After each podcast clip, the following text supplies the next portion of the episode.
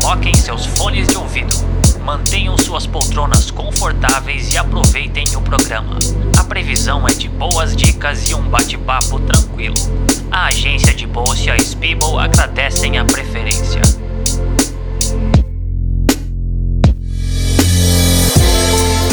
Cara, eu vou pedir já com licença aqui, que eu tô invadindo o podcast da Spibo, pedir a tua autorização para poder ser o host aqui por, por alguns episódios que, que a gente vai produzir em conjunto. É, se você não se importar, eu já tô abrindo a porta da geladeira já.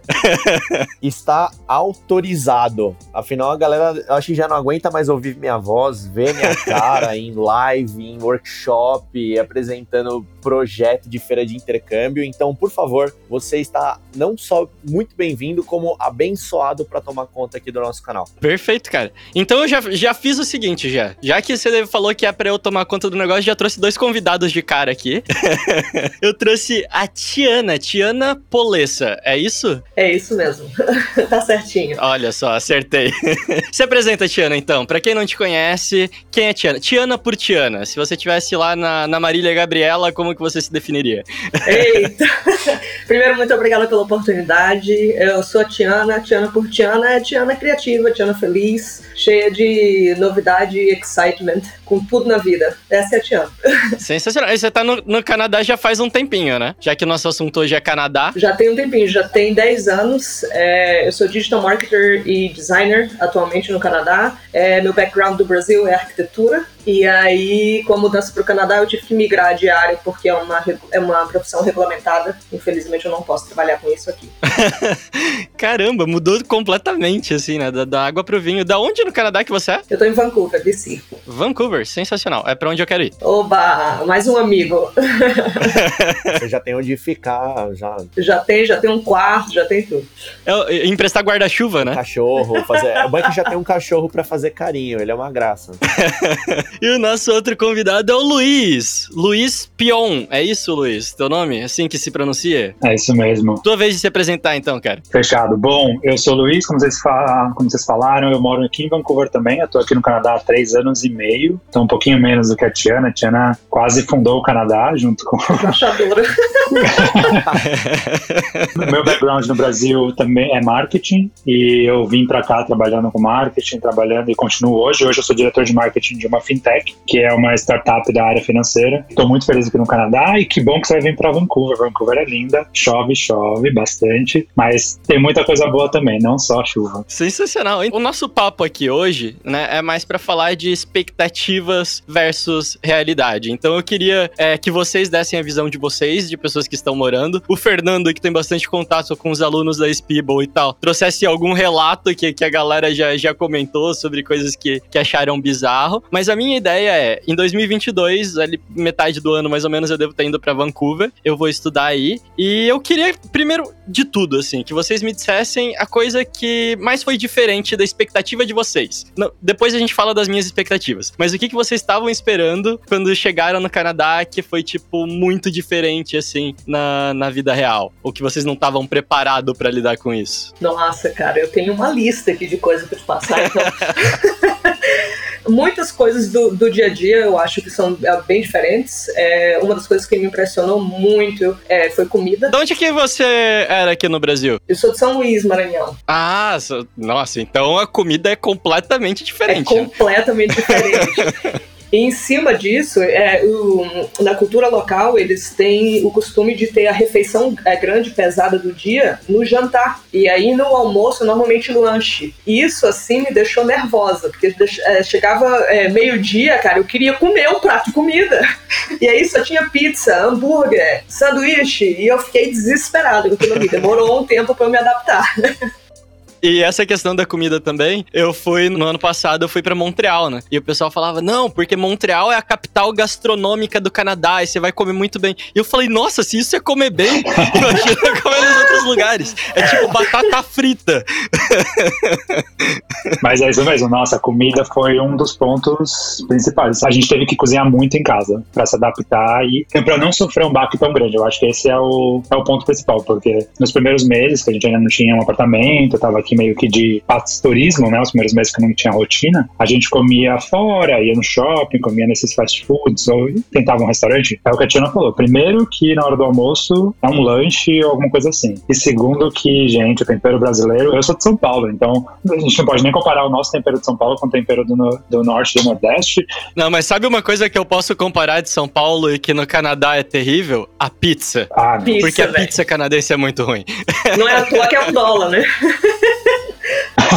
Um dólar a pizza. Ah, você vai descobrir esses esquemas assim para estudante, cara, mas eu lembro demais que toda terça-feira a pizza eles vendem por fatia e era a pizza era 1,25, se eu não me engano. Eu ficava na fila lá na hora do almoço para pegar assim umas cinco fatias, pra ver se enchia mesmo.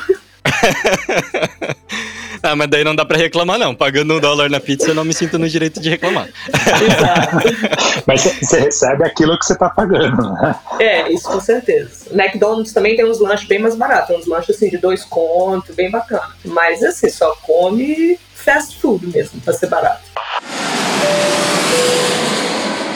E que mais, assim, além da comida, que surpreendeu vocês? Ou positivamente, ou negativamente, que foi diferente da expectativa criada? Eu tenho uma positiva bem legal, eu acho que também foi por conta da época que eu vim, mas no Brasil a gente não tem muito costume de usar GPS pra nada, né? E aqui foi impressionante, o GPS funciona muito bem, é super atualizado e todos os business estão dentro do, do Google Maps. Então você encontra, pode ser, a, a, sei lá, o mercadinho da esquina, A o cara tem um website, ele tem os horários de funcionamento, tem um menu ali dentro, então é muito fácil de encontrar informação. Isso foi uma coisa que eu me surpreendi. Pô, isso pra quem tá vindo de fora é uma mão na roda, né? Muito bom isso daí. Inclusive, o Google Maps ele é meio que a bíblia do estudante que tá indo pela primeira vez pra fora, né? Porque, cara, pra te guiar em muita coisa, não só restaurantes, mas, por exemplo, você não consegue esperar muito no Brasil que o transporte ele vai ter horários corretos. Você não sabe que horas vai chegar um trem, um ônibus, alguma coisa exatamente pra você se programar, se você for uma pessoa neurótica e mora em São Paulo que nem eu, né? Mas lá, não, você sabe o minuto que vai chegar na estação, o ônibus, o trem, esse tipo de coisa, e que pode fazer uma diferença às vezes pra você pegar, por exemplo, o último ônibus disponível numa linha, se você precisa ir pra um lugar muito longe, pra você planejar pra ir pra uma outra cidade, até porque quando você é estudante e você vai pra outro país, não é todo mundo, por exemplo, que vai morar no centro da cidade, né?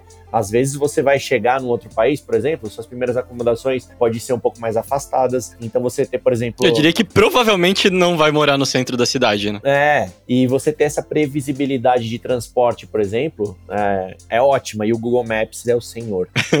Não, mas eu- sou suspeito pra falar porque eu não consigo ir na casa dos meus pais, que fica um quilômetro e meio da minha, sem GPS. Eu sou terrível de geolocalização. Mas essa é uma das coisas positivas que eu não imaginava. O transporte público aqui, é, primeiro que ele é super abrangente. Eu tô falando de Vancouver, né? Claro, cidades grandes. As cidades menores, provavelmente, eles só têm os ônibus, mas mesmo assim ainda funciona. Mas esse negócio do horário é muito legal. Tanto que a gente fica até chato depois de um tempo. Ah, não, o ônibus passou um minuto antes do que ele falou que, que ia passar. Ah, não, isso é inadmissível. Como assim? a gente fica ranzinza com um negócio que, meu, nunca que a gente esperava que isso fosse acontecer, sabe? Eu já vi muito canadense na fila do ônibus reclamando do horário, que o negócio estava atrasado um minuto. E eu atrás do cara sorrindo. Falei, mano, você não, você não sabe de onde eu tô vindo, não. Era muito legal porque quando eu fui pra, pra Montreal pra estudar inglês, né? E aí, nas dinâmicas da aula, como era uma aula, um, um nível um pouquinho mais avançado de inglês, o professor gostava de fazer discussões. E aí ele falava, ah, traz um problema do teu país e aí a gente discute. E daí tinha, tipo, aquele pessoal da Suíça e tal, e eles não conseguiam discutir nada, porque eles não têm problema. Aí chegavam os brasileiros e dominavam a aula, assim, não, pera aí, é problema? A aula é sobre problema? Deixa comigo, então. Deixa eu puxar meus slides aqui. Mas era um daqueles slides que você fazia quando tinha 13 anos de idade, que bombou no YouTube. Eu tô esperando o link agora. Verdade, cara, eu fazia uns slides bonitos assim também. Eu sur- surpreendi ali ó, os canadenses com os meus slides coloridões.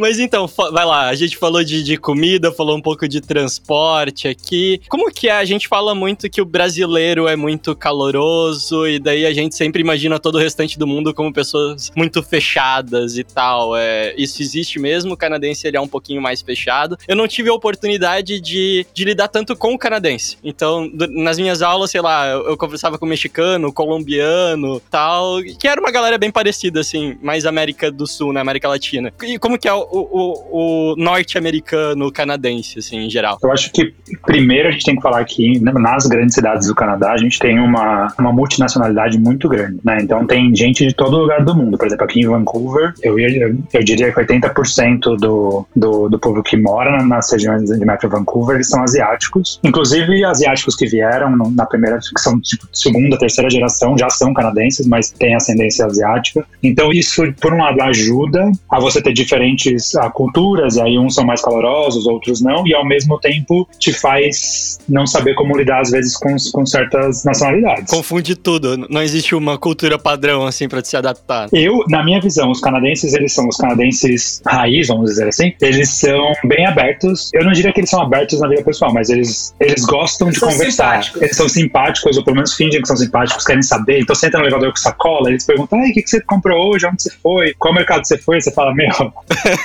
Tipo. Menos. Too much, yeah. Mas aí as outras culturas, por exemplo, às vezes entram no elevador e não te dá um oi, não, não te fala nada. Então você, você tem essa variação muito grande. Ah, além disso, é o que você falou, nós brasileiros somos muito calorosos. Então, eu, pelo menos, eu tenho essa experiência, não sei se a Tiana teve a mesma, tem a mesma experiência que eu tive, mas eu passei a não cumprimentar as pessoas da mesma forma como eu cumprimentava no Brasil. Então hoje é muito engraçado, porque hoje eu chego em um lugar, eu levanto minha mão, dou, vou pra trás assim e falo hi, ao invés de ir pra frente, dar, uma, dar um aperto de mão, um abraço, ou encostar na pessoa. Então, assim, encostar em alguém é algo, assim, inadmissível. E muito antes da pandemia já, né? Muito antes da pandemia. Agora com a pandemia eu acho que eu não consigo nem olhar pra uma pessoa, só, eu só consigo olhar pelas pessoas por vídeo. Mas antes da pandemia era assim. Então, assim, eu, mesmo com brasileiro, por exemplo, acho que a primeira vez que eu vi a Tiana, a gente já se conhecia pelo computador, porque a gente começou a trabalhar juntos uh, virtualmente. E aí eu, eu, meio que me travo, assim. Mesmo que seja outro brasileiro ainda, eu travo. E depois eu falo: não, não, pera, é brasileiro, eu posso abraçar, posso dar um oi mais caloroso. Eu já tenho um approach diferente aí. Eu já taco, eu já, já dou a desculpa de ser brasileiro mesmo, que a galera sabe, sabe, sabe? Então eu já chego, já falo: ah, eu sou brasileira, na minha cultura a gente abraça, e aí já vou metendo um abraço mesmo. e... Mas com quem você não conhece. No Maranhão é dois beijinhos ou é três? É dois, é dois. É um só, eu acho. Isso é outra coisa, cara. Quando você vai beijar os brasileiros, às vezes tem um que é um beijo, três beijos, aí eu também já vou me explicando. Lá no Maranhão são dois, tem que dar dois, não quero saber.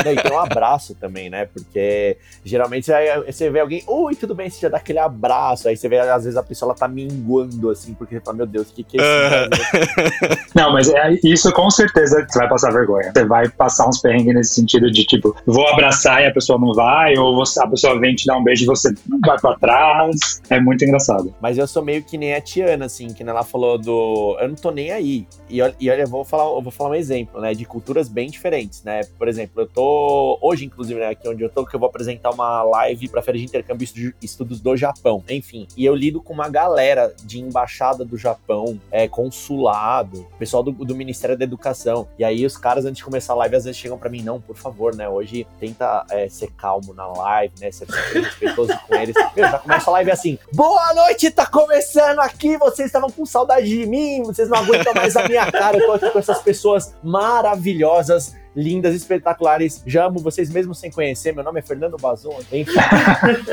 eles adoram no final. E essa é a sua versão calma, né? é a versão sem entorpecentes.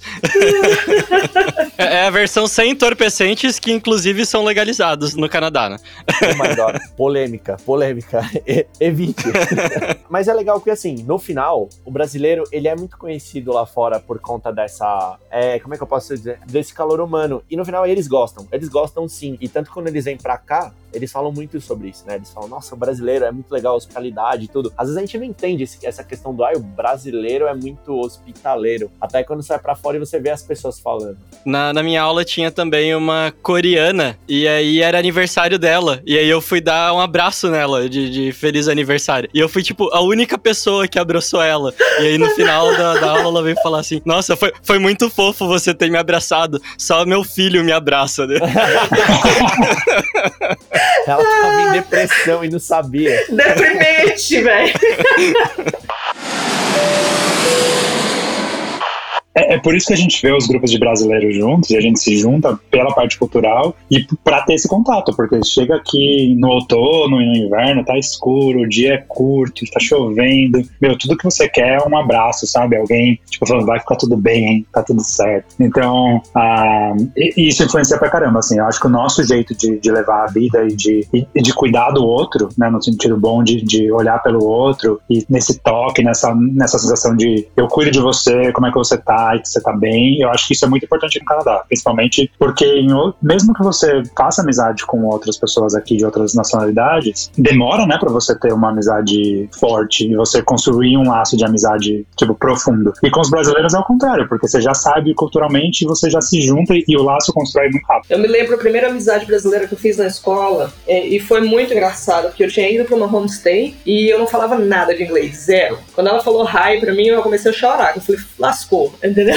Aí eu fui tomar meu primeiro banho, cara, e aqui os, os chuveiros são dentro da banheira. Eu passando vergonha já no primeiro dia, eu não conseguia abrir o chuveiro, porque tem um pino que você tem que puxar pra água sair no chuveiro lá em cima. E daí eu fiquei lá cocada, tentando me, me banhar com aquela água gelada, não conseguia, não sabia o que fazer. Tentei perguntar pra, pra host mother, ela também não entendeu nada que eu tava tentando perguntar a ela, né, claro. Aí eu fui pra escola, já no meu segundo dia, sem tomar banho, nervosa, fedida, já péssima. Cheguei na escola, eu olhei alguém falando português, assim, uns 30 metros de mim. Eu saí correndo, encostei no braço da menina, puxei ela e falei assim: como que faz a água do chuveiro sair em cima e não embaixo da banheira? Desesperada. Daí depois a gente virou amiga e tudo, mas esse foi o primeiro contato. Nem conhecia.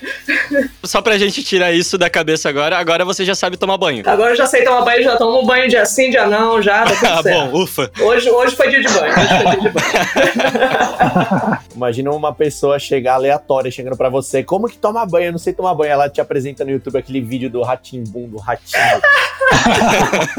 Ela ficou muito confusa, velho. Coitada. Imagina a mãe na homestay pensando, tipo, pensando, será que ela quer que eu dê banho nessa nela? Não, eu não vou te dar banho, menina. Nossa, ela deve ter ficado muito confusa. Você não é minha filha. Só pra te deixar claro. E, gente, uma outra coisa, uma outra expectativa que eu tenho, né? Que aqui no Brasil eu sou um cara que faz muito networking, né? Então, como eu trabalho também com comunicação, com marketing, eu trabalho com produção de conteúdo, eu vou em evento, eu entro em contato com as empresas, eu chamo uma galera para participar de podcast comigo, a gente vai, sei lá, comer uma poutine depois. Essa é a minha expectativa. Que, que eu vou chegar aí e conseguir ter essa receptividade das empresas, dos profissionais, e galera vai topar trocar uma ideia. Isso acontece mesmo? Dá, dá para fazer isso? A experiência de vocês aí, como é que, como é que são os happy hours canadenses? Dá pra ter essa troca de ideia assim? Isso acontece muito. Ah, inclusive, a gente tem várias feiras é, que são conectando as empresas com os alunos ou, ou young professionals e ajudando a recrutar, né, para eles conhecerem mais um pouco sobre o trabalho das empresas e também arrumar emprego. Mas, é, como o Luiz mencionou anteriormente, eu tenho, pelo menos com a minha experiência, os canadenses eles são bem superficiais em relação a isso. Ele vai interagir com você, ele vai ser educado, vai responder suas perguntas, tá, tá, tá, mas ele não abre muitas portas para uma, uma segunda etapa da conversa. Agora, a situação muda completamente se você tem alguma referência no meio entre você e a, e a outra pessoa. Então, se você foi a recomendação de alguém, você é amigo de alguém, ou você conhece alguém que trabalha na empresa e você vai num happy hour junto, tá, tá, tá, a interação é completamente diferente, porque eles realmente é, te pegam no braço, acolhem e falam: não, então vamos te ajudar, vamos fazer isso, vamos fazer aquilo. Então, tem que ter alguma coisa ali no meio para deixar essa, essa primeira impressão. Só pra constar, eu conheço vocês dois, tá? pra gente deixar bem, bem definido isso aqui. Já, já tem dois pra te apresentar pro resto. Eu apresento mesmo, tem nada não. Saio apresentando todo mundo. Ah, eu também. A tua experiência é mais ou menos isso, Luiz? É a mesma coisa, eu, te- eu tive a mesma experiência. Eu acho que você consegue ter uma conversa, você consegue ter uma conversa bem rasa, aí um networking bem raso, se você não tiver alguém que tá, tá no meio, alguém que é conhecido. Mas a partir do momento que ela sabe, ah, você é amigo de fulano, ou foi fulano que te falou pra vir conversar comigo, aí você vira melhor amigo da pessoa também. Então, assim, as redes aumentam muito, rápido. Ah, na, na minha visão também, você tem vários contatos fora do networking para trabalho, né? Você tem o networking do dia a dia. Então, Vancouver é uma cidade mais praiana, apesar de eu não, não recomendar que você entre na água. Você no Pacífico, não vamos falar sobre isso aqui. Não vá, mas tem praia. Então, ela tem um clima mais de esportes. Tipo, no verão, as pessoas são muito mais abertas. Isso também funciona. Isso muda muito. O humor das pessoas muda muito de acordo com a estação. Então, no verão, você consegue fazer networking com qualquer pessoa na rua. Assim, você parou do lado no farol, você, con- você conversou, você consegue trocar essa ideia rasa. No inverno, a pessoa nem olha no seu rosto. É muito engraçado. Aqui, as pessoas, elas não têm aquilo que tem no Brasil da gente se olhar e de trocar... Sabe trocar esses olhares... Tipo, putz, eu tô te enxergando, eu te enxerguei, você é aqui, mesmo que eu não vá conversar com você, eu sei que você tá vindo na Dá minha aquela direção. balançadinha de cabeça assim e fala, tipo, tamo junto, irmão. Eu até sorri pra galera na rua. A galera não sorri também. É. Eu e a Tiana, a gente trabalha junto e a gente tem as reuniões, é muito engraçado. A gente tá no Zoom, tá eu e ela, tipo, com o sorriso na orelha, os dois, igual uns retardados, e todo o resto do, do povo, tipo, super blasé, assim. E a gente, tipo, a gente tá sorrindo só por ouvir alguém, sabe? Só por, por estar junto. Então, e isso muda. Então, isso, assim, como eu te falei, por exemplo, eu jogo vôlei. Então, aqui a gente tem muito vôlei de praia. Então, é legal, você pode, você pode chegar e falar, ah, posso jogar, vamos jogar juntos, vamos fazer isso. Tipo Assim, tem uma interação, antes de Covid, né? Tem uma interação muito legal nesse sentido. Então, eu acho que a cidade também é totalmente diferente de acordo com as estações. E isso influencia tanto no networking para trabalho, quanto no networking para pessoal. Com certeza. Mas se você quiser fazer amizade na rua, só adota um cachorro, cara. E é cada cinco passos é alguém parando pra falar com você. Eu adotei um cachorro faz, faz quanto tempo agora? Vai fazer quatro ou cinco meses. Eu tinha uma outra vida no meu bairro antes do, do whisky e agora. Completamente diferente. As pessoas me ignoravam completamente, sobre aquele negócio de não olhar, e hoje todo mundo para, todo mundo fala com ele, todo mundo pergunta da vida, sabe? É muito legal. Sensacional. Com- compre um cachorro e seja feliz. Adote, adote. Adote. É, adote, adote um cachorro. Eu lembro dessa questão do canadense ser um pouco mais frio, né? Eu fiquei seis meses em Montreal e meu pai foi me visitar nesse meio período, né? E meu pai nunca tinha saído do Brasil antes e tal. E pra ele. E, e ele foi bem no inverno, né? Era tipo menos 15 a época que ele foi e ele queria ver neve e tava tudo certo, ele tava feliz da vida. E meu pai adora tomar cerveja e meu pai tem. eh, Meu pai mora aqui pertinho da praia Santa Catarina e ele adora tomar cerveja e tá sempre oferecendo cerveja pros vizinhos e tal. E uma coisa que ele queria muito fazer, que ele tinha visto em filme, era colocar cerveja na neve pra gelar. E daí ele colocou cerveja na neve pra gelar do lado de fora da casa, assim, e ele tava felizão. E aí o vizinho tava tirando neve da, da calçada, e aí meu pai entrou dentro de casa e falou: Ah, como é que fala cerveja em inglês? Como é que fala cerveja em inglês? Falou, ah, beer. E daí ele foi lá pro vizinho, tipo, beer, beer, ofereceu cerveja pro vizinho. assim. E aí ele falou que ficou muito chateado porque o vizinho ignorou ele completamente. Pra ele. Tem um louco oferecendo cerveja pra mim do nada. Mas é que é o que meu pai faria com os vizinhos dele na praia, sabe? Ô, quer uma cervejinha? Minha mãe veio pra cá, mas ela veio também no inverno. Ela não fala zero de inglês, ela fala oh my god. Ela adora falar oh my god, que não serve pra nada, né? É chique. É, mas é tudo que ela fala. Ela fala oh, oh my god. Ela deveria, ela devia ouvir muito a Eva Vilma na novela Indomada, que ela falava muito isso. Nossa, referência de novela agora o Fernando pegou pesada. Indomada ainda. Quem lembra do Cadeirudo? Do fundo do baú, o cadeirudo. Eu acho que eu não tinha nascido ainda nessa época. E aí, um dia ela saiu, tipo, pra passear, pra andar pelo. A gente tava, tipo, trabalhando, um dia ela saiu e não voltou, tipo, ficou duas horas fora. Quando eu fui ver, ela tava numa lojinha dessas chinesas de venda de tempero, ela tava batendo um papo com a chinesa. A chinoca não fala inglês e ela não falava inglês. Então, foi tipo, a minha mãe falando em português, a chinesa falando em chinês e elas estavam lá dando receita. Quando eu falei, mãe, vamos pra casa, faz duas horas que você tá fora de casa, eu tava preocupado. Ela voltou e falou, não, porque ela me deu isso daqui, era, meu, eu não tenho ideia do que era aquilo, mas parecia um pedaço de carne desidratada que eu não quero nem saber do que que é. Ela falou que tinha que pôr no feijão, ela, a minha mãe me explicando. Não, porque ela falou que tinha que pôr no feijão, eu falei, mas como você entendeu? Ah, é tudo com um Foi lá fazer o networking dela. Então, olha, eu não duvido de nada. Eu não duvido que o vizinho aceite a cerveja. É, e nessa, nessa questão de, de idioma também, né? É, a, a expectativa que eu tenho, vai lá, eu tenho um inglês assim que é bem, bem meia boca. Eu consigo entender numa boa, assisto um filme, tava lá na, na minha aulinha de inglês. Mas agora eu quero entrar na universidade. E daí eu acredito que as coisas devam mudar bastante, né? De, de você sair da, da escola de idiomas e você ir pra universidade. Vocês estudaram fora, né? O, o quão diferente que é isso, o quão pegado que é. Eu vou conseguir trabalhar numa boa também no, no contraturno ou não, é muito corrido. A minha expectativa é que eu vou dar conta de tudo. Você consegue sim dar conta de tudo. É, aqui no Canadá, para você fazer, estudar e trabalhar, é, você pode trabalhar 20 horas semanais enquanto você estiver na escola. Então, 20 horas semanais é considerado meio período, então é, é, é super flexível, você consegue conciliar os dois. E com é, 20 horas semanais, você vai estar fazendo aí em torno de 1.200 é, dólares por mês, o que não é muito. Então, o segredo disso tudo é realmente vir preparado financeiramente para esse período de estudo, para que você não dependa do seu salário para pagar conta e se sustentar. É, a, o outro ponto que eu acho em relação a isso é as faculdades aqui elas têm um mix de aluno internacional muito grande. Então você não vai estar sozinho nisso, vai estar todo mundo também na mesma situação, tentando se encontrar, tentando se entender, tentando comunicar. É claro que é até misturado, o, o nível de inglês é muito mais profundo, muito mais alto, é misturado com outros canadenses também, mas todo mundo é muito paciente. Eu não tive nenhum problema em relação a isso.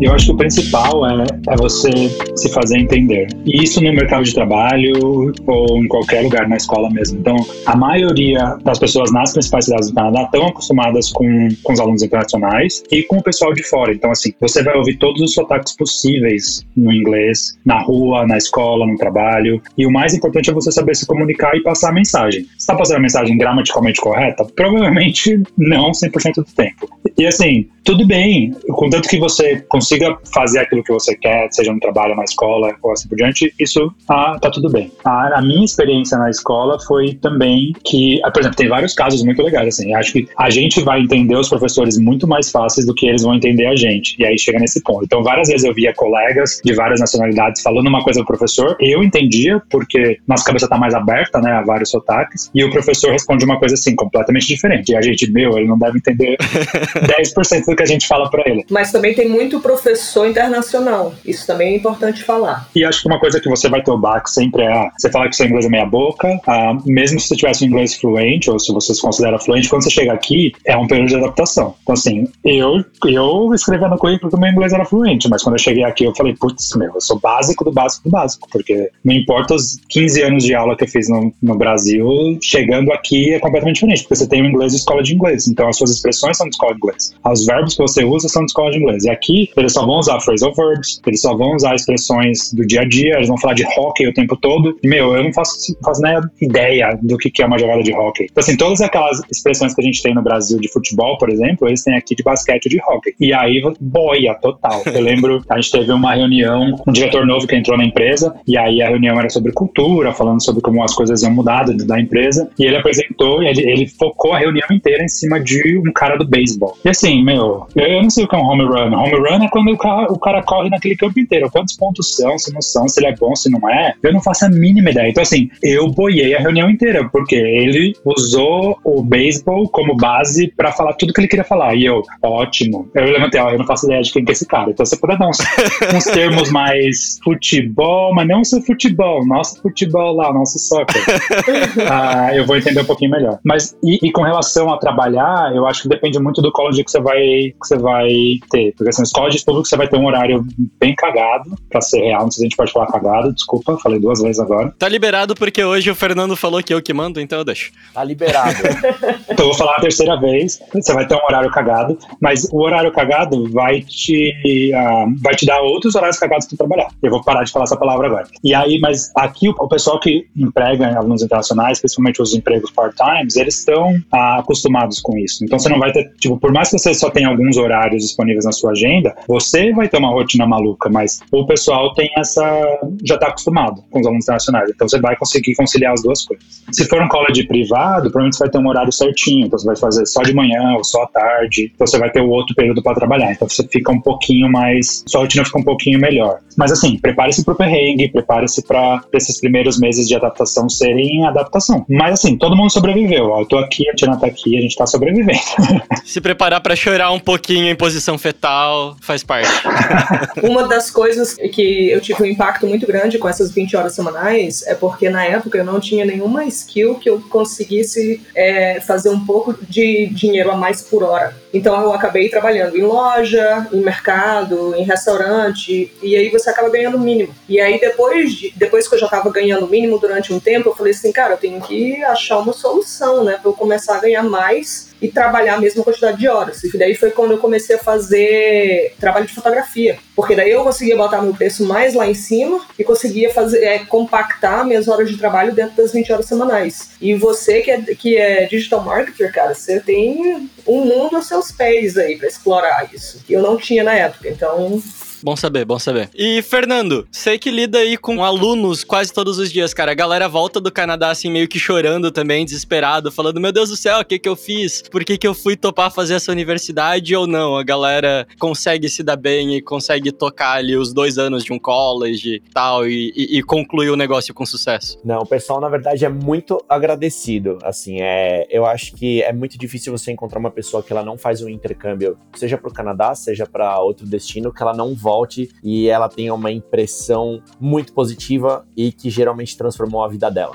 sempre para melhor. Por mais que no meio desse processo ela passe por perrengues, ela passe por entendimento de culturas completamente diferentes, né? Que ela tem que se adaptar muito, sair muito da zona de conforto dela. Mesmo assim, essas coisas negativas é, causam um crescimento muito grande na pessoa. Assim, é, é é muito, é um absurdo. Seja ele um intercâmbio de inglês, é, onde a pessoa no Canadá, por exemplo, no intercâmbio de inglês ela não pode trabalhar, mas é geralmente pessoas é, mais novas estão sendo bancadas pelos pais, ou então um profissional que quer ir nas férias por um mês fazer um curso de inglês, seja para as pessoas que estão indo fazer um college, ou para as pessoas que, por exemplo, decidem passar uma vida no Canadá, resolvem voltar, sei lá, depois de 10 anos para o Brasil. Sempre é uma experiência que muda a vida da pessoa, que nem o pessoal falou, né? Me desacostumei, como é que eu lido com a galera aqui no Brasil? Porque minha forma forma de pensar às vezes se tornou um pouco canadense, por exemplo.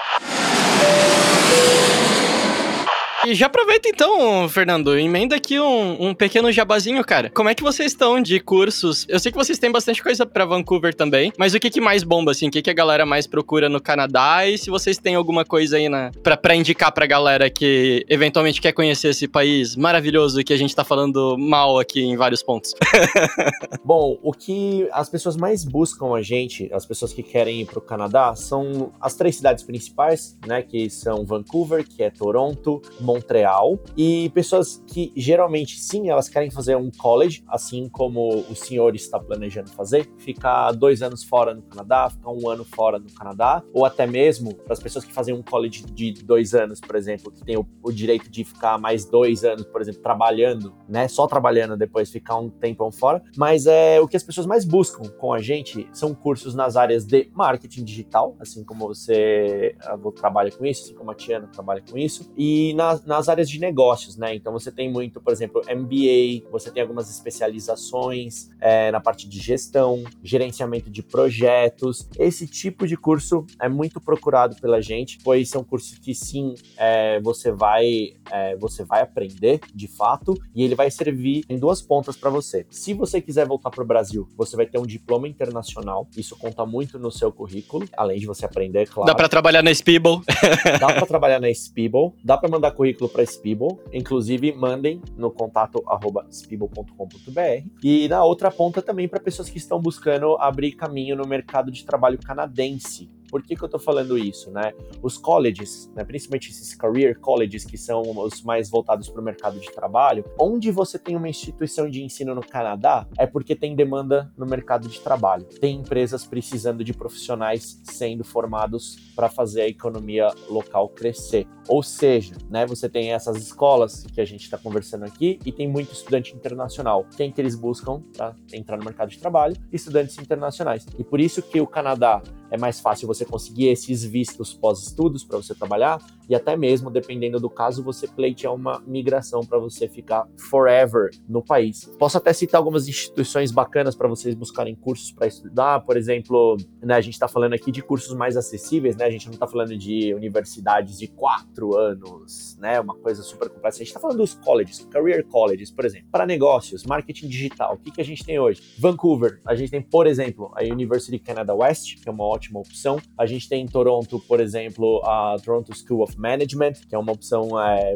com custo-benefício excelente, assim como a, o Trebas Institute, e também Montreal, Trebas Institute, que a gente tem bastante coisa, marketing digital, management, também parte de produção musical, enfim. Tem outras áreas todas esses colleges, mas essas principais que as pessoas buscam pode ir sem dor, e aí a gente está super acostumado a fazer o processo, a matrícula das pessoas nesses cursos, a partir do visto, e a gente está com uma coisa muito especial para quem está indo para o Canadá nos próximos dias, nas próximas semanas aí, que para quem for para lá a gente está oferecendo um cartão da Sidekick, Sidekick Card, onde essas convidados maravilhosos aqui trabalham, é, já pré-carregado com 400 reais para as pessoas poderem chegar lá e tomar algumas cervejas e oferecer pro vizinho, que nem o seu pai.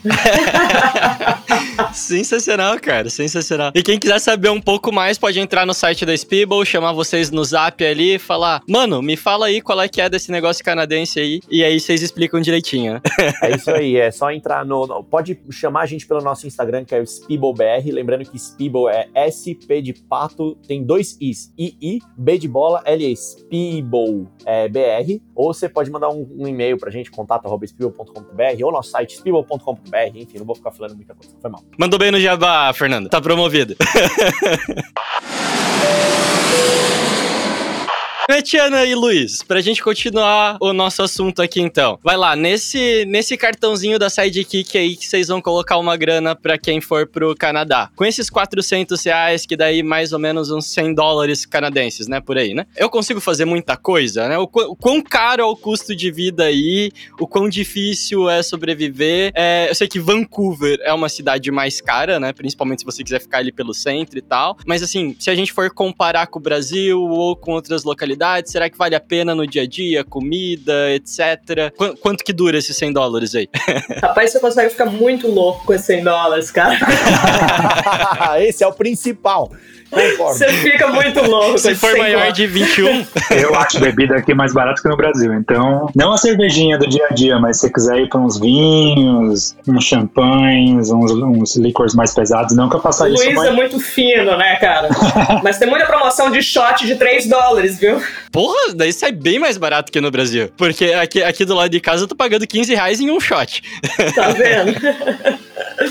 Mas, olha, eu acho que no geral, uh, é que é difícil assim. Eu tô aqui há três anos e meio, a Tiana tá aqui há mais de 10, né? Quase 12, né, Tiana? Então a gente fica meio perdido com relação aos preços no Brasil. Uh, a gente foi para aí o ano, o ano retrasado, 2019, mas mesmo assim, a gente perde um pouquinho a comparação. Mas eu ainda acho que no dia a dia, as coisas aqui valem um pouquinho mais a pena, porque o salário daqui, salário mínimo, como a Tiana falou, é mais alto se comparado com o salário mínimo do Brasil. Então, eu acho que o acesso à alimentação, à comida, esse tipo de, uh, de gastos, gastos diários, você vai, claro, você vai estar tá pagando em dólar, ou seja, vai ter uma conversão maior para você, mas você, na hora que você estiver ganhando em dólares canadenses, começa a fazer super sentido, começa a fazer muito sentido. Tem algumas coisinhas que são caras aqui, que são caras para o país inteiro. Por exemplo, o plano de celular, comparado com o do Brasil, aqui é um absurdo, por nada, assim. Às vezes você paga super caro num plano para não ter, para ter tipo um giga. Internet. Então tem, às vezes tem algumas promoções aí para estudante que, que a, internet, a internet também é super cara. Então, esses são pontos que no Brasil o acesso à internet, a um plano celular, é super mais fácil e também porque a gente tem, agora nem sei mais quanto tem, 300 milhões de habitantes contra 30 milhões de habitantes. Então, dá para escalonar o preço, né? Mas, por exemplo, tem outras coisas, como você falou, Vancouver é super cara no quesito aluguel, então no quesito comprar uma casa, né, no real estate, né, né nessa parte de imóveis, aí Vancouver é um pouco mais cara, mas ainda assim, uh, se você não quiser morar no centro, você tem várias outras opções nos subúrbios, e como a gente falou, o, o transporte público é super bom, então a Tina, inclusive é minha vizinha, a gente mora super perto, e aí se a gente quiser pegar o, o metrô, né, que a gente chama de Skytrain, até downtown, até a primeira estação de downtown, no, no tempo de metrô são 12 minutos de metrô, que é super rápido, sendo que a gente mora na divisa de Vancouver com a cidade ao lado, que é a cidade de Burnaby. Então, assim, 12 minutinhos de metrô, mais uns 5 caminhos até a estação, então tá, é super rápido. O Fernando que tá em São Paulo não consegue ir até a esquina em 12 minutos, cara, de tanta gente, tanto carro que tem no caminho.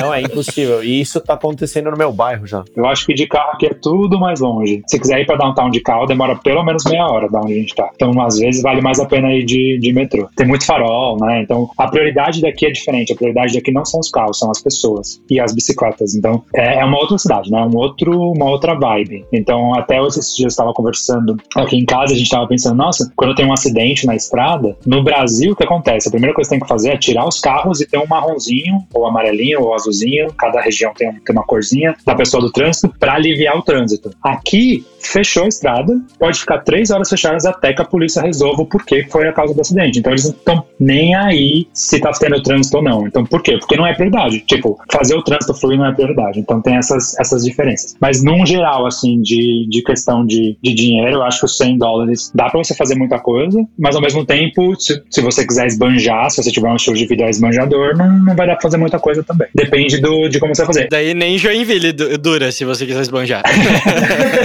É verdade. Eu acho que também um fator muito importante em relação a isso é a pesquisa, tá? A gente tem muitas opções de mercado super é, em conta e também tem mercados super é, caros. É a mesma coisa com restaurante, bares, é, boate. Você encontra de tudo. Então, o fato de ter esse- essas opções, se você tá indo para um bar mais em conta, um restaurante mais em conta, ou tá, sabe, você consegue economizar esses 100 dólares aí um monte. E uma das dicas boas também para brasileiro é uma loja chamada Dolorama. É o equivalente ao nosso 1,99 lá do Brasil, né? E as coisas são boas. Você tem que ficar pesquisando, né? Tem coisa que vale a pena comprar, tem coisa que não. Mas você encontra de tudo. E brasileiro faz a festa ali. Com 100 conto ali, velho, você sai com 20 sacolas. Caraca, com 100 dólares na Dollarama. Dá 100 dólares você faz a festa. E dá pra comprar 100 pedaços de pizza, né, Tio? Se tiver com fome. É, também tem isso aí, hein? A Dollarama é tudo até 4 dólares, se eu não me engano, né? É, né? Às vezes tem uma coisinha um pouquinho mais, mas geralmente é tudo a quatro. Mas olha que legal, a gente gravou um podcast com o Fernando, que tá lá no site da Spiegel, só só falando sobre a parte financeira, planejamento financeiro. E uma das coisas que eu falei lá, então quem quiser saber um pouquinho mais sobre isso, vai lá ouvir o outro podcast. Mas uma coisa que eu falei lá é que assim, quando a gente chega, principalmente quem é imigrante, quem tá vindo estudar, a gente vai, a gente vai tentar segurar muito as pontas, no sentido de você vai tentar ir nesses lugares, ah, eu vou pegar as promoções, eu vou, tipo, tem um Instagram aqui de uma brasileira que é só sobre promoções no Canadá, então chama Tá Barato Canadá, e aí ela mostra assim, ela tá em Toronto, então às vezes não, não se aplica aqui pra Vancouver, mas ela mostra só promoção, é muito engraçado, tem umas coisas que é tipo super promoção, então você tem esse, quando você começa, quando você vem, você vem nessa mentalidade, tipo, eu vou ter que economizar um pouquinho mais porque eu tô trazendo dinheiro do Brasil, né, tô convertendo, e a partir do momento que você vai tendo uma qualidade de vida melhor, um emprego melhor, como o Fernando falou, ah, se você vai fazer aqueles dois anos depois de trabalho, depois do college, você vai poder trabalhar full time, tempo integral, então você vai, vai aumentando o seu patamar, o seu, as suas escolhas. Então, a gente começa com a pizza de um dólar e o Fireball de três dólares, mas aí, de vez em quando, a gente vai no The Cab e gasta um pouquinho mais, assim. E outra dica boa, já vendendo o nosso peixe, né? Ah, um dos benefícios da Sidekick é o SPC Card. É, nós temos uma parceria com a empresa SPC que eles dão desconto para estudante. É, então o aluno consegue ter até 30% de desconto em mais de 450 lojas no Canadá. E é de tudo, cara. Tem restaurante, tem Apple Store, Microsoft, tem loja de roupa, tem, tem cara, tem tudo. Muito bom, cara, muito bom. Sensacional, já, já tô feliz já. Fernando, providencia esse cartãozinho aí pra mim já. Quero minha, minhas 100 doletas, vou gastar tudo no Dollarama. Com certeza. O Sidekick é um cartão muito legal, porque ele não é só um cartão para quem tá indo pro Canadá, né? Que você chega lá, você precisa de um travel money, você né, precisa de um, de um cartão aceito internacionalmente, mas ele tem um, um app onde você consegue distribuir a grana que você carrega no cartão. Então, por exemplo, você consegue ver o seguinte: quanto você vai gastar, por exemplo, para aluguel, para sua comida, para transporte, enfim, para tudo, porque aí você consegue ter um planejamento financeiro mais inteligente quando você tá fora, né? Usando meu próprio caso, eu sou uma negação quando eu viajo com dinheiro, porque se deixar eu gasto tudo no primeiro dia, inclusive com os fireballs. Então é uma solução muito boa para estudantes que estão indo para o Canadá. Não é à toa que a gente está trabalhando juntos e a gente já está com diversos estudantes só esperando a fronteira a, ficar mais simples né, de ir para o Canadá para pegar o sidekick deles e viajar para lá. Thank you. Pra gente finalizar, então, vou, vou, trazer aqui a minha última expectativa, que na verdade eu passei seis meses em Montreal. É, em Quebec tem seis meses de inverno, né? Eu só passei frio lá naquele negócio. E as pessoas me diziam, tipo, ah, você vai enjoar do frio, você vai enjoar da neve, não sei o quê. E toda vez que nevava, e que era tipo todo dia, eu parecia uma criança, assim, brincando na neve. É, com quanto tempo de Canadá a gente passa a odiar o frio? Mas, Porque eu, eu, eu tava adorando. eu acho que são duas coisas diferentes. O frio é é, chega no final do inverno, você já tá de saco cheio, cara. Você não aguenta mais, você tá desesperado. O fundo da minha tela aqui no computador é uma praia já de desespero mesmo. Mas a neve, cara, 10 anos de Canadá, eu vou lhe dizer que eu ainda não enjoei. Nevou semana passada e tava, eu não sei quem tava mais enfiado na neve, seria eu ou o cachorro aqui na varanda. E olha que você veio de um lugar bastante frio, né? É. Vancouver neva um pouquinho menos também, né? É, tem isso também. Vancouver neva tipo duas, três vezes no ano. Então, assim, quando neva, a gente, a gente vai escorregar ali. Tem, tem tipo um morrinho aqui perto de casa, num parque, que todo mundo vai escorregar morro abaixo. O brasileiro sai da jaula quando neva. Nossa, eu, eu sou igual a Tiana, tipo, eu não sei quem gosta mais, eu sou eu o cachorro, quem, quem tá mais enfiado na neve. Quero fazer anjinho, quero me jogar, e jogar pra trás, e fazer guerrinha de, de bola de neve, construir boneco de neve, é... Mas assim, mas o frio é, é diferente, acho que... Mas também a gente tá em Vancouver, né, então é o que eu falei, são dois, três dias no ano, não sei, não sei se pegar três meses direto de neve em Toronto e Montreal, talvez seja diferente. Eu achava o máximo, era muito legal. era terrível quando chegava em casa, né, e daí tinha que tirar a neve da, da bota e casaco e tudo sujo e meleca, mas enquanto estava nevando, enquanto estava ali brincando, é sensacional. então, então pode ficar tranquilo, que não vai, não vai acabar tão cedo. Você tentou comer neve? Eu, le eu lembro que eu ficava, a primeira vez que eu vi neve foi na uma das montanhas, e nossa, eu ficava de boca aberta pra cima pra cair na minha boca, eu queria testar, ver que gosto que tinha. Quem nunca? Foi nessa que um dia cresceu, sei lá, um terceiro braço em você, né?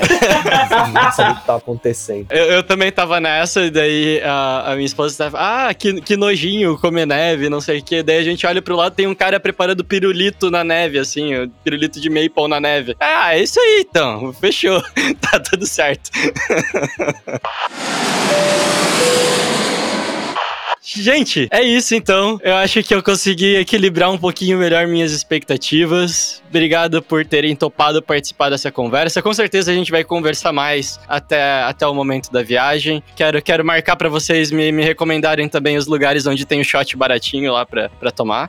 Opa! a gente vai levar o Fernando também arrastado pro Canadá. A gente faz um happy hour aí em 2022. Demorou. Pós-pandemia, quando a gente puder lamber corrimão e essas coisas. e neve.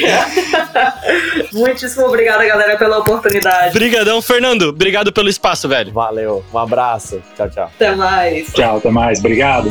Falou.